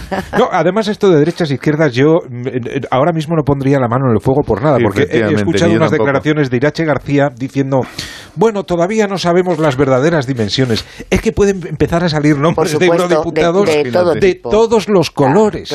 Y yo creo que nadie se atreve a, salir como el gran defensor de, la limpieza política en el Parlamento Europeo y ahora ha salido Qatar y, Marruecos, pero mm. pueden salir muchos más países intentando presionar en favor de no sé qué intereses. Pues mira, eh, no hay listas oficiales, pero en un documento de la pasada legislatura en el Parlamento Europeo se identificaron grupos de amistad con 40 países. Claro. Marruecos, Argelia, Túnez, Kurdistán, Arabia Saudí, Emiratos Árabes, Qatar, India, Pakistán, Tayikistán, Vietnam, Azerbaiyán. Todos de una reputación fantástica. No veo eh, eh, eh, lista de amistad con Estados Unidos o, con Canadá, ¿no. Son países que, tienen mucho interés además con los que hay en morder en Europa. hay unas relaciones comerciales extraordinarias de la Unión Europea en fin, maneja muchísimo dinero a lo largo del año. Entonces, a mí me ha sorprendido mucho la, rapidísima actuación del Parlamento Europeo, en este caso, que en tres días fulminó a esta mujer como vicepresidenta y han estado con Puigdemont cuatro años o cinco mareando la pérdida de una manera eh, increíble. Lo cual me lleva a pensar que el Parlamento Europeo y, de paso la Comisión se están enfrentando a una crisis reputacional que probablemente eh, no han enfrentado eh, en, muchísimos años de Pero los del Parlamento Europeo dirán, no es que, claro, Puigdemont ni, ni, ni hizo rebelión, ni hizo sedición, ni malversó, no hizo nada. O sea, es que tenemos, teníamos razón nosotros. Como anécdota, en el Parlamento Europeo esta vicepresidenta es la número 14. Hay 14 vicepresidentes del Parlamento Europeo. Claro, si hay 700 diputados. Pero esa es la, 14 o la, la 14 o la segunda. no, que hay, es la segunda, pero que hay 14 ah, vicepresidentes del Parlamento Europeo. O sea, que comisiones debe ser aquello. Imagínate. te pierdes, ¿eh? te pierdes. Bueno, eh, vamos a echar un vistazo a los periódicos, a ver qué, qué llevan que llevan para mañana. Juanjo de la Iglesia, buenas noches. Buenas noches a todos. Pues no te creas que tengo yo muchos periódicos hoy. Se les han, iba a decir que se les han pegado las sábanas o el fútbol o algo se les ha pegado a los periódicos. Francia, Marruecos, no creo, ¿no? Si no hubiera jugado España todavía, pero... Bueno, tenemos aquí, por ejemplo, el ABC. El ABC titula en primera página hay una fotografía con un titular, que fotografías de Aragonés, y el titular es El referéndum y la malversación le estallan al socialismo. Esquerra Republicana de Cataluña aviva el debate sobre la consulta mientras crece el descontento entre varones y alcaldes del PSOE. Eh, bajo esta fotografía hay un titular un tanto dramático. Recurso del Partido Popular a la desesperada dice el ABC. El Constitucional estudiará de urgencias y paraliza la reforma judicial de Sánchez, que cambia el sistema de nombramientos en el CGPJ y en el TC. Los populares justifican su inédita petición de amparo por la gravedad del ataque del PSOE y Unidas Podemos a la independencia del Poder Judicial. Me llama la atención que el ABC diga, la como dice, la inédita la inédita petición. petición. Ya, la verdad es, que curioso, ¿no? yo no recuerdo, vosotros igual tenéis la memoria más fresca, pero yo no recuerdo una situación de este tipo. Los recursos se han planteado mil, pero esto de recursos con cautelarísima, Igual cuando el procés o alguna cosa así, pero no, no. Una reunión de urgencia por, la, mañana, cuando una cosa se vota por la tarde... Eh, pero a las que tú te refieres eran por recursos planteados por el gobierno, que ya sabéis que en cuanto se plantea el recurso, claro, inmediatamente se, eh, hay una, una, cautelar, ¿no? Eh, paralización, digamos, para entender, Pero mm, esto de una formación política mm, que haga esto, yo recursos ha habido muchos, pero no con esta urgencia, con esto no lo recuerdo yo. Estamos viviendo tiempos extraordinarios, Juanjo. En la sí, tan extraordinarios. En la segunda portada de ABC, el Supremo desmonta la versión del gobierno sobre la ley del solo sí es sí confirma en una sentencia sobre el caso Arandina que es obligatorio aplicar la norma cuando favorece al delincuente, como hemos sabido a lo largo del día. La razón, llegó la razón con un titular a cuatro columnas que dice Génova pide a Vox retirar la moción de censura por inútil se supone que es la moción de censura la que es inútil. Los, los populares consideran que dará un balón de oxígeno a Sánchez y unirá a la mayoría de la investidura. Creen que Abascal puede usar a Álvarez de Toledo para lograr un golpe de efecto mediático. Eh, y ya que lo leo, me gustaría saber qué pensáis. Perdonan a José yo creo, que haga preguntas sin que, que debe de velar en el entierro, pero vosotros creéis que va, Álvarez de Toledo se prestaría a ser candidata de Vox. Mm. Como parece que, hombre, ese, no, no, sería una candidata aceptada por el PP para nada, ni por otros. no ah, Yo lo que he oído, por ejemplo, con relación a eso, primero, una moción de censura de ese tipo no la puedes plantear así de la noche a la mañana. Eso tiene que ser negociaciones serias, hablarlo con tranquilidad, buscarlo del candidato independiente no es una, no es una tontería. Y el objetivo tiene que ser eh, que, efectivamente puedas intentar ganar, que es casi imposible, ¿no? Pero bueno, uno de los nombres que está circulando por ahí es el de Paco Vázquez, que era militante del PSOE, que es uno de la vieja guardia, y que dicen, este señor, a lo mejor resulta que hay votantes del Partido Socialista que si se presenta, pues pueden hacer alguna cosa. No, yo no digo que yo no digo que eso vaya a ser así, entiéndeme. Me extrañaría que Paco Vázquez... lo que te, lo que te digo, lo que te digo, bueno, si es un candidato de consenso de Ciudadanos, er, me parece que Paco Vázquez era militante de Ciudadanos, ¿no? Últimamente, de Ciudadanos, del PP, de Vox y de independientes varios, de, y de Opus, ¿no? Y pues no lo sé. Entonces, eh, bueno, no es un mal candidato, porque había, hay mucha gente en el Partido Socialista, o había en el pasado, que mm, a Paco Vázquez le parecía un señor, pues, eh, no sé, con un discurso muy coherente. Pero te quiero decir que esto es una suposición. Mm, si quieres hacer algo serio, tienes que trabajarlo mucho. Lo que no puede ser es decir, no, ahora presentamos a Bascal otra vez. ¿Para qué? ¿Para qué? Presentamos a Bascal otra vez para que sea Bueno, pues para intentar sacar titulares, el protagonista de, la jornada sabe que no va a ganar y, y sobre todo, sobre todo, forzar al PP. Eso es. Sobre todo forzar al PP. vale, pues el PP dice, no voy a votar que sí, nos vamos a abstener o, voto que sí. Bueno, de momento han dicho que se, se abstendrían de momento. en fin no sé, no me parece muy serio. Yo creo que eh, esto de presentar una moción de censura a través de los medios, esto se negocia como se hacen bien las cosas, como se hacía durante la transición entre los partidos, y cuando lo tienes bien amarrado, entonces lo sacas. Ahora no, yo como me quiero colgar medallas ante la opinión pública... Pues, pues parece más una operación de marketing. Pues eso es. Por seguir el orden en el que han ido llegando las portadas, leo ahora la portada de 20 minutos. El Constitucional decide hoy de urgencia si paraliza la reforma judicial del Gobierno, asunto que recogen los otros Naturalmente. Acaba de llegar la portada del Mundo, calentita. Eh, reunión hoy de urgencia para decidir si paraliza el plan judicial de Moncloa. El Tribunal Constitucional discute entre fuertes tensiones si frena al Gobierno. bajo este titular hay una fotografía en la que se ve a Rufián y Bolaños con un pie al lado, con un titulito que dice Esquerra Republicana de Cataluña lo ve claro, se pactará un referéndum. Lo de ya por... Esquerra lo tiene clarísimo. lo, por la Todo lo que dice Rufián va a misa. Porque es que acierta plenamente en casi todas las cosas que, no, que No, no, es que hay que agradecer la sinceridad y la coherencia que tiene. Porque, oye, eso hay que reconocérselo. Evidentemente, sí. sí. sí, Hay una noticia de información internacional que no he visto que recoja el resto de los medios en portada. Eh, Estados Unidos envía sus misiles Patriot a Ucrania para que blinde sus ciudades. Es importante. Es, importante, porque puede cambiar. Es un cambio cualitativo. El, equilibrio de, fuerzas tremendamente. ¿no? Y eh, el avance del digital El Español, que publica ya hasta ahora, eh, lo mismo. El Tribunal Constitucional debatirá mañana si paraliza cautelarmente el cambio express. Y una noticia que me ha llamado la atención. Pachi López, sobre todo por eh, la frase coloquial, Pachi López ataja con un es lo que toca las críticas de Zamarrón y el Orza a las cesiones a RC.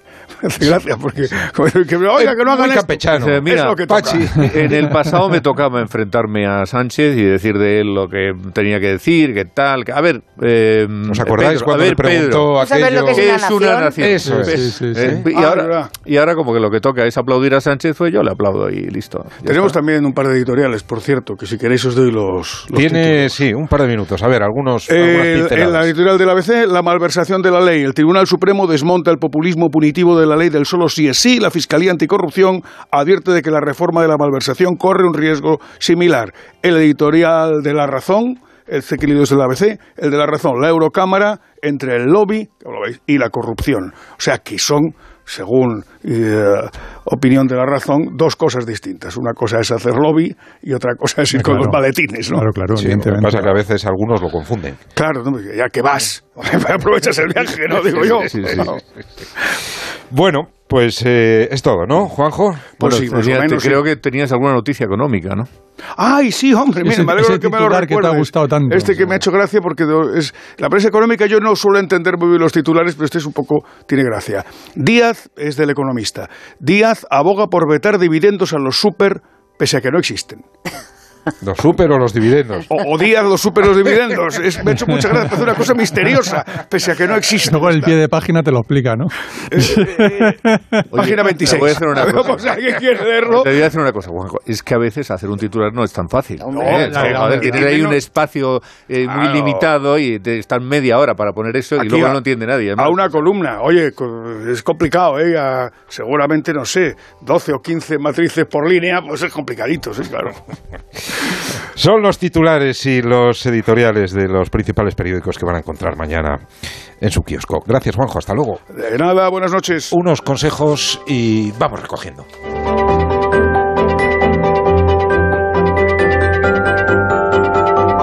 La brújula. José Miguel Azpiroz. Dos cositas. La primera, con la que está cayendo le ha subido el precio del seguro a mi hija. La segunda, nosotros nos vamos a la mutua. Vente a la mutua con cualquiera de tus seguros y te bajamos su precio, sea cual sea. Llama al 91 555 5555. 91 555 5555. Por esta y muchas cosas más, vente a la mutua. Condiciones en mutua.es. Con el frío, los huesos me avisan de que voy cumpliendo años. Toma Flexion Articulaciones. Flexion con manganeso contribuye a mantener los huesos en condiciones normales. Flexion Articulaciones de Pharma OTC. Ya es Navidad. Hazte con el décimo que siempre toca. Tu salud. Todo empieza por una boca sana. Cuídala. Yo voy al dentista. Es un mensaje del Consejo General de Dentistas de España. Un viaje es mucho más que desplazarse de un lugar a otro. También es componer una canción o escribir historias que nos hagan viajar. Un viaje es crear una receta única. Y muchos de estos viajes han comenzado con una botella de Ramón Bilbao. El viaje comienza aquí. Dos cositas. La primera, una motera conoce la ciudad como la palma de su mano. La segunda, una mutuera siempre paga menos. Vente a la mutua con tu seguro de moto y te bajamos su precio sea cual sea. Llama al 91 555 5555. 91 555 5555. Por esta y muchas cosas más, vente a la mutua. Condiciones en mutua.es. Esta Navidad será un fiestón que tengo un extra de ilusión. Iré hasta Laponia en autostop con un extra de ilusión. Dame un cupón, o mejor dame dos, que quiero un extra de ilusión. Por 10 euros, cupón extra de Navidad de la 11, con 75 premios de 400.000 euros. El 1 de enero, cupón extra de Navidad de la 11. Dame un extra de ilusión. A todos los que jugáis a la 11, bien jugado. Juega responsablemente y solo si eres mayor de edad. No pego ojo con el pitido de oído. Toma Sonofim. Sonofim contiene ginkgo biloba para una buena audición y melatonina para conciliar el sueño. Pitidos, Sonofim, de Pharma OTC. Me toca la revisión del coche. Eurorepar Car Service. Necesito un taller cerca de casa. Eurorepar Car Service. Se ha encendido una luz del coche. Eurorepar Car Service. Quiero la mejor relación calidad-precio. Eurorepar Car Service. Tu taller multimarca de confianza es Eurorepar Car Service. Eurorepar Car Service.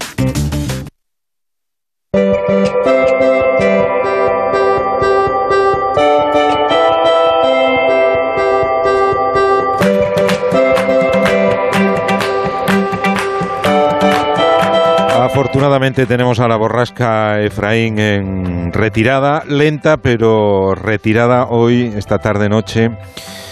Ha dejado la mundial en Madrid, líneas de metro cortadas, calles anegadas, eh, problemas en la circulación en varias carreteras de la comunidad, en fin urge conocer la previsión para las próximas horas. Roberto Brasero, buenas noches. Hola, José Miguel, muy buenas noches. Otra ración de agua hemos tenido esta tarde y esta noche aún tenemos abierto ese río atmosférico, así que todavía seguimos sumando. Mira, las lluvias que han vuelto a ser abundantes esta tarde en zonas de Andalucía, Castilla-La Mancha, Comunidad de Madrid. Mira, se extienden esas nubes hacia el norte y a medida que vayan avanzando van a ir perdiendo intensidad. Y mañana te digo que va a llover, sí, pero no de forma tan abundante, tan copiosa. Mañana ya iremos viendo cómo este río atmosférico se agota. Así que va a ser un jueves de paraguas, sí, en la mayor parte de España. Llegan esas lluvias al Cantábrico, que apenas las hemos tenido, serán más débiles en el Mediterráneo, pero también alguna tormenta podemos tener esta madrugada, por ejemplo, costas de Barcelona. Y mañana, aún, sur de Andalucía, por el estrecho, costas de Málaga, Granada. En el resto, lluvias sí, pero no tanto porque mira que ha llovido cifras de récord en zonas de Extremadura sobre todo. El viernes aún lloverá menos y creo que el fin de semana descansamos de la lluvia. Eso ya lo iremos viendo mañana. Ah, mañana también va a ser un día más frío. Las lluvias van a menos y a la vez irán bajando un poco las temperaturas, que hasta ahora no están demasiado bajas.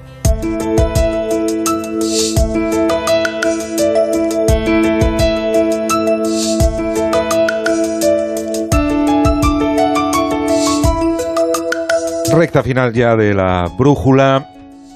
Chapo Paulaza, buenas noches. Buenas noches, José Miguel Azpiroz. ¿Estás a cubierto? Afortunadamente. Estoy aquí en mi casa, pero fuera la verdad es que arrecia, ¿eh?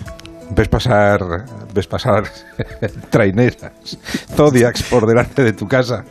Todo tipo de embarcaciones, José Miguel. bueno. Oye, ¿y qué traes apuntado esta noche en el cuaderno? Pues mira, traigo apuntado que sigue lloviendo en Madrid. Baja la Gran Vía como si fuera el Tajo. Van los riders en canoa. El temporal concede al viandante un aspecto vulnerable y encantador. Ahí siempre a merced de los rociones del agua de los coches y la puñetera baldosa traidora. Alguien arrojó un paraguas roto en esa papelera. Madrid es una neumaquia con taxis y porteros de señoriales porterías que se llaman todos Fernando. Qué gusto da esta fantástica coreografía de estelas en los charcos, tipos con gabardinas que corren cruzando la calle, alcantarillas anegadas y compás de limpia parabrisas. Llueve sobre los coches, sobre los niños que salen de los colegios, llueve sobre el lamento de los varones socialistas que hablan con gesto lánguido, gotera en la encuesta de las autonómicas y pólvora mojada. Llueve sobre la lluvia. Y llueve sobre la decisión del Constitucional de si permite o no colar en la reforma del Código Penal las enmiendas para modificar el funcionamiento del CGPJ.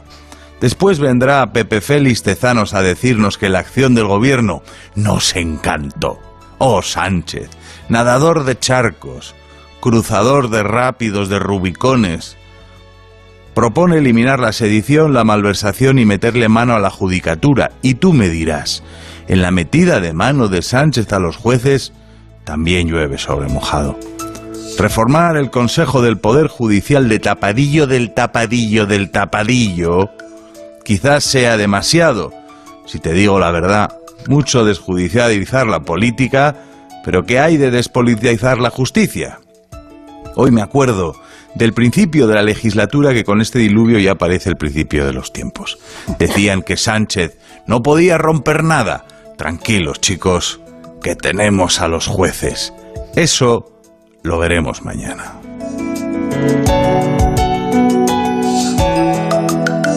Gracias, Chapu. Hasta mañana. Siempre amanece. Un abrazo, querido amigo. Marisa Cruz, vete a descansar, que mañana tienes tajo. Sí, mañana tengo plancha. Mañana. bueno, tendremos, tendremos, ¿eh? No voy a ser yo sola. Ya, pero tú sé que vas a echar unas horitas en el Congreso mañana. sí, sí, sí. sí trasteando por todos los rincones. Gracias por haber venido, Marisa. Un ha sido un placer. José Antonio Vera. Muy buenas noches. Vete por, vete por lo seco ahora, ¿eh? Por, por mi zona no ha caído demasiado, ¿eh? No. Estaba ahí mirando. Oye, estas imágenes del metro no las he visto jamás en la vida. ¿eh? ¿Verdad? Jamás, de verdad. Es, es increíble. Es increíble. Bueno, cuídate y descansa. Gracias por venir. Y José Manuel González, lo mismo, querido.